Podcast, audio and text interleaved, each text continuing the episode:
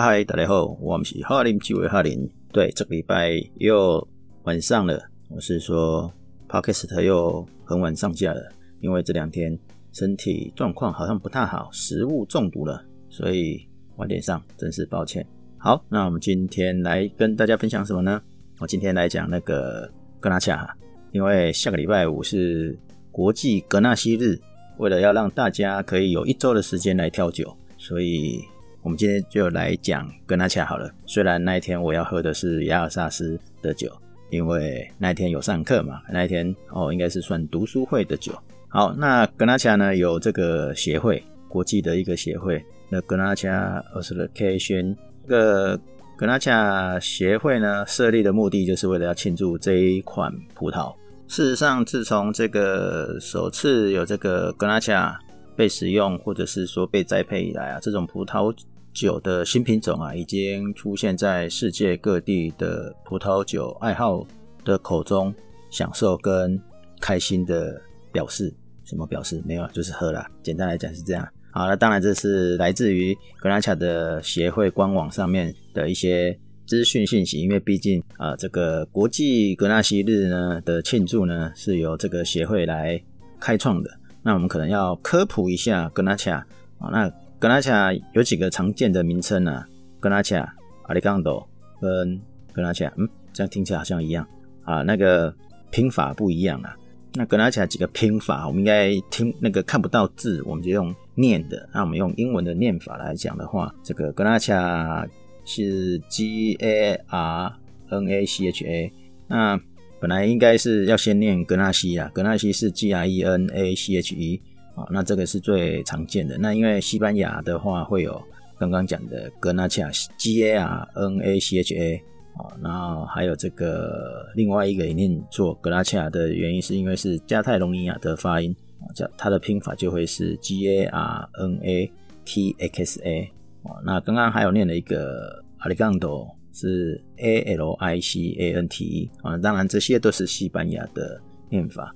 那在意大利呢？意大利它的拼法会是 C A N N O U A U。意大利的念法就对，我不大会念意大利了，哎，叫 Garnano 是这样念吗？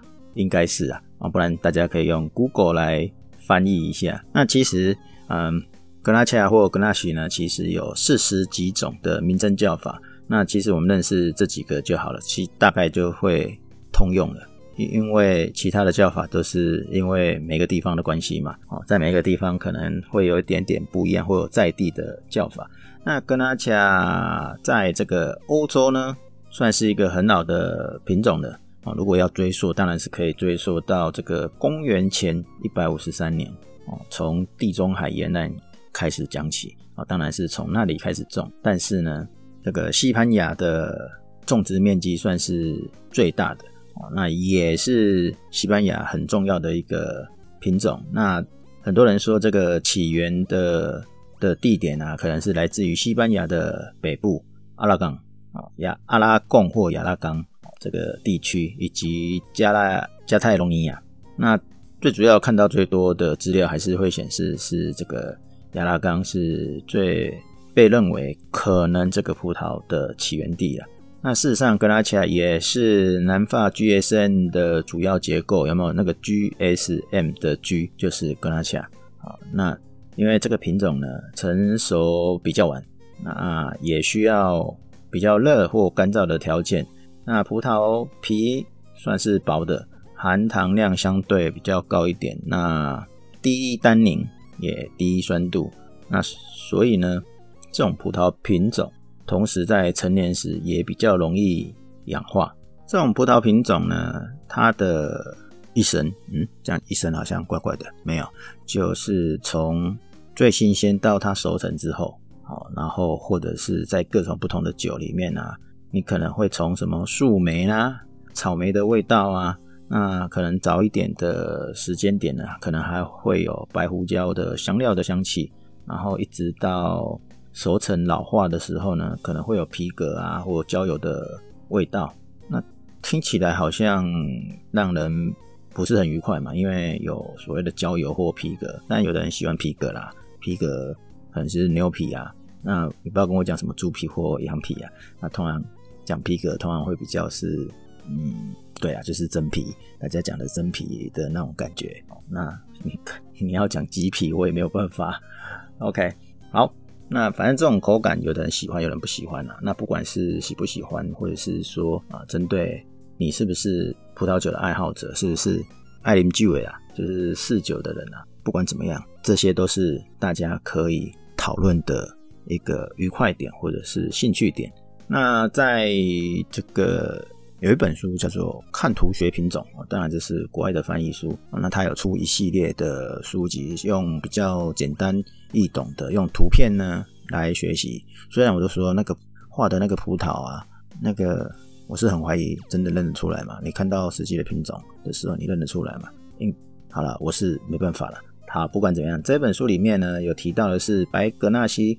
的描述是有一些芳香的植物味，如那个肉桂、八角、石螺，还有茴香。那再来会有什么白色的花香啊，或白肉的水果味，例如水果味是什么？白肉的水果就桃子啊。那它会在这个口中传递出圆润的口感跟热情的劲道，这个是书上写的。那至于黑格纳西呢，它的描述就是黑色的。水果或者是红色的水果哦，那柑橘类啊，啊及水果的花香，那有时候因为比较新鲜的时候，比较年轻的酒的时候呢，也会有所谓的这个刚刚讲的白格纳西这个品种的香料味，也就是肉桂、八角，也有可能在红酒的的的的的这个品饮的时候你会闻到。好，那进阶一点呢？也会出现成熟的果酱般的果香，就像是利亚甘啊、白兰地静置过的水果啊，或者是压碎的红莓果的气味啊。那当然，随着酒龄的增加，好也会跟皮革也会出现。好，这个都是看图学品种里面的书哦讲的。那我们来看看这个网络上，哈，网络上也有介绍。风味啊，但是是用国家的风格来看啊。他说，西班牙的格纳夏通常会有樱桃与甘草的风味。那如果是法国的呢？那因为风格会因为年份跟产地的差异性的差别，所以差别很大。那共通性呢，是会带有薄荷味、薰衣草，然后有樱桃与水果的香气。那美国的格纳夏呢，它就跟旧世界最大的不同是有草本味。而且常出现的是花香味，也时常用混酿来增加风味。但美国嘛，就是一向就是甜美讨喜的果味及清爽的酸度。其实我看人家写这样的时候，我就在想说，那跟前面两个哪里有不一样嘛？其实好像也还好啦。好了，不管怎么样呢，基本上就是不同的产区就有不同的香气。啊，那因为你说来自旧世界，像那个南隆河啊，跟意大利的萨丁尼亚的格纳夏呢，就可能会有草本味或者是烟熏味。那就酿造的风格，因为相当多样啊，所以啊，格纳夏可以酿很多种不同品品款，嗯，这个叫做款式，不能叫款式，就是很多种种类嘛。例如说白酒、红酒、粉红酒，那甚至也有气泡酒，然后加烈的甜白酒。各式各样都有。好，再帮大家补充这个，它可能在哪些地方的产区？好了，这个格纳夏呢，在刚刚也讲，意大利有这个撒丁岛嘛，其实西西里岛也有嘛。那法国南部，那为什么刚刚会特别讲南隆河？是因为这个教皇新堡最有名嘛，那它也是最大量的使用。那不然在法国南部，其实还有隆豆克啊、胡西用啊，甚至普罗旺斯，还有没有在本岛就是。隔个海峡出去的这个科西嘉岛也有，那在其他地方就有澳洲跟加州。那最近几年很新奇的南非啦，或者是我们比较少喝到的摩洛哥跟黎巴嫩呢，也有格纳恰的的葡萄品种的出现。那也就是说，世界上有很多著名的这个葡萄酒产区，也都会用这个葡萄当主要的酿酒品种。啊，也就是说，大家喜爱它的什么？我们可以把它想象说，我不知道大家有没有喝过啦。那我喝过了，的确是有一点，有一些说法，就是它比较像是柔化用的。那它有一些风格，当然可以支撑啊，也接也就是说带来了大家很讨喜或喜欢的第三个维度来支撑啊，例如说草莓啊、覆盆子这种红色水果香是比较清香诱人嘛，所以它的鲜味呢可以增加这个美味的元素了。好，那格拉恰有没有搭餐的策略？我只能说大概而已。在格拉恰红酒的搭餐，对，因为红酒比较常出现，所以我们先讲红酒。但是它可以搭什么？其实刚刚听那个前面讲的这些品种呢，感觉好像只要有烟熏类的，它就是可以很好的搭配。好，但是实际上呢，我们还是要再细一点来分啊。如果单纯或者是它的口感是比较柔软呐，然后这个果香比较诱人的呢，我们可以搭比较像白肉的料理，或者是对讲自己讲也自己想要流口水的风干生火腿。那至于说闻起来，或者是你已经喝过，你知道这个它的架构是比较强的，那一定就是红肉啊。那因为刚刚有讲说它野味好像会出来嘛，那你就要找这个小羊肉、羊腿啊，或者是野味。比较强的的肉类，那或者是有酱汁比较多的，例如说那种红酒洋葱酱，或者是什么番茄蘑菇酱之的之类的，啊，就似乎可以比较容易搭得上。那至于白酒呢，其实我还没有印象，我也只有喝过这个格拉夏的粉红酒。那白酒我怎么好像没什么印象？哦，那白酒应该就很好搭嘛，就是鱼类的料理嘛。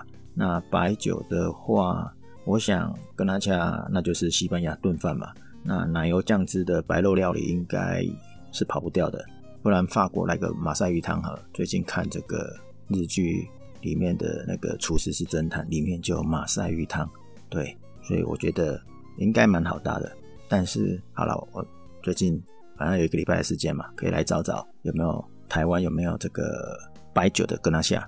好，那红白酒讲了嘛，那我们讲一个甜酒好了。那个大家很多人都知道，我的朋友都会知道我是蚂蚁人，但是也真的没那么蚂蚁啦。反正甜酒呢，要找一个有格纳恰的呢，我一时还是想不到。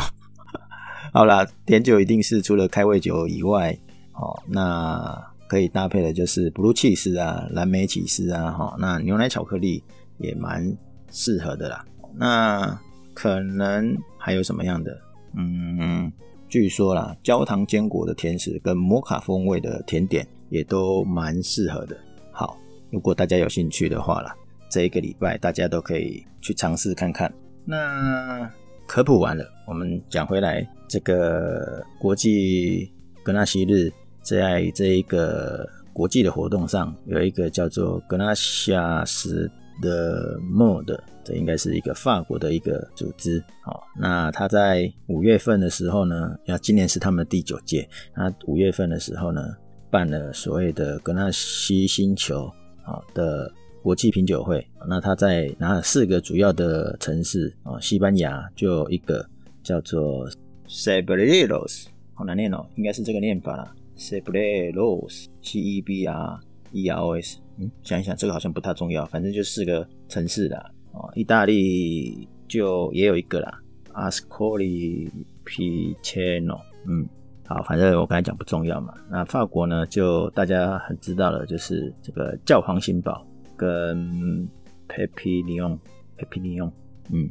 好了，反正这个文字我会贴出来，但是我想这不是重点，为什么呢？因为这个不是呃跟阿恰协会办的，刚讲完好像会被打。好了，这只是要告诉大家说，格纳恰在国际市场上呢，有很多人喜欢，然后正正呃办了一些活动。好，那格纳恰日呢，我们要怎么庆祝呢？啊，按照这个协会来讲呢，就是说，因为格纳恰一般都是以混酿为多嘛，但当然单独酿也是有的，所以要让它伟大起来。那什么叫做伟大起来？因为混酿的时候，它就在支撑。其他的这个主要的品种，然后让它达到那一支酒很厉害，所以它是协助的是一个工程，所以不伟大吗？当然很伟大，所以要庆祝它。那要怎么庆祝呢？它有几个方式。第一个呢，就是告诉所有的朋友啊，这个格拉恰日有没有？就像我现在跟大家宣扬哦，在 Podcast 上面宣扬格拉恰日。那第二种方法就是参加格纳恰日的活动啊。如果你的朋友有在参加，赶快问他能不能带你去参加，或者是你带你的朋友去参加格纳恰日。然后呢，还有第三种，就是前往西班牙亚拉冈。嗯，这个时候算了，应该不太可能。